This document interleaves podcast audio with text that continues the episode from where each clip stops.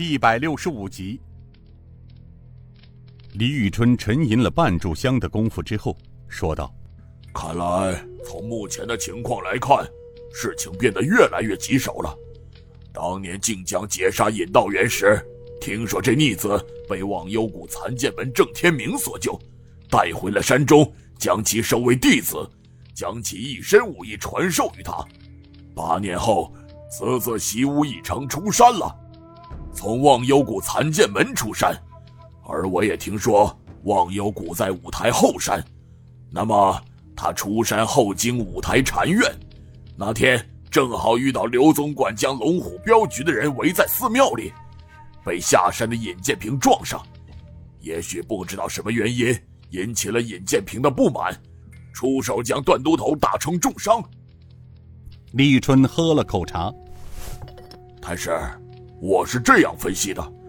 当时尹建平并不知道刘延昌和段其坤就是制造八年前靖江血案的凶手，否则，如果尹建平知道段其坤和刘延昌是杀害他全家的凶手的话，那就极有可能他们都回不来了。啊，你分析的有道理，你接着往下说说。李玉春道。接下来就不难分析了。龙湖镖局周局主在了解了尹建平是残剑门郑老鬼的嫡传弟子之后，见其武功高强，便道出了此次护镖的目的，便请那小子护镖大宁河。当时晋王正好在大宁河，他们也正好相遇。接下来发生的事情更加不难判断了。啊，这么说。他刘延昌和段其坤两人真的并不知道尹建平的身份了。嗯，如果晚生没有猜错的话，确实如此。这次马府段其坤被擒之后，段其坤才有可能知道事情的真相啊！妈了个逼的，几次失利，青莲败在谁手里都不知道。几百万两银子打了水漂不说，还白白死了那么多勇士，真他妈的背运！他娘的晋王也太阴毒了，不动声色与江湖中人合作，寻老夫的对头，把老夫摆了一刀。太师，以学生来看，并不是晋王阴毒。你想啊。若不是上头有皇帝撑腰，他再阴也跳不起来的。是那小子太可怕、太厉害了，一个毛头小子啊，连大内高手段都头都不是他的对手，大有青出于蓝而胜于蓝的架势啊！小小年纪，他虽师出残剑门，但他的武功机智超乎了想象。而且他现在身后还有残剑门及整个江湖八大门派，这是一股不小的势力呀！妈的，这小子他太可怕了！啊，李大人说的对，不过李大人可有良策？呵呵呵，在太师面前也谈不上什么良策。俗话说得好。斩草不除根，春风吹又生。这是一颗仇恨的种子呀！若是不除，一旦这颗种子生根发芽，长成一棵擎天大树，我们将会被这棵大树的阴影遮蔽，甚至……嗯，你说的是。让我还有一事未想明了。从下面接连的消息表明。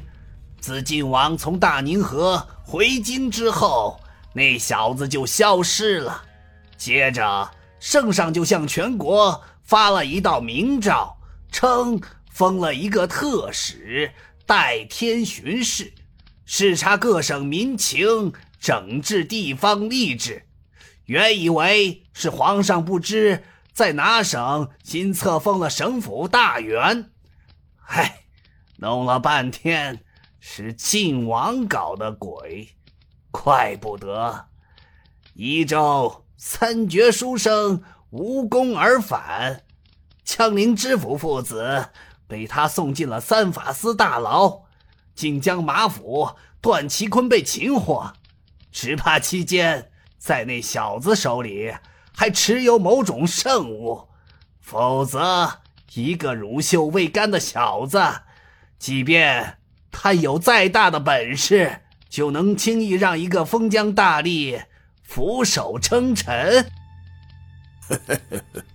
白虎令？什么？你是说，晋王将那块掌握着各省地方官员生死任免权的白虎令，交给了那小子？应该还有皇上的先斩后奏旨意才对。怪不得，他晋王竟敢将白虎令交给一个后生小子！天哪！真有些匪夷所思啊！他就他就那么信任于他？恐怕不至于此。如果没有皇上的推波助澜，晋王恐怕也没有那么大的胆量。这就是说，连皇上也不动声色的暗中调查了。皇上几个月前。到承德养病，只怕其中另有隐情罢了。太师知道，你是皇妃的亲爹，是皇上的老泰山，皇上是不会在没有任何铁证的情况之下，轻易的去动一个与自己有亲密关系的肱骨之臣的。他需要的是铁的证据。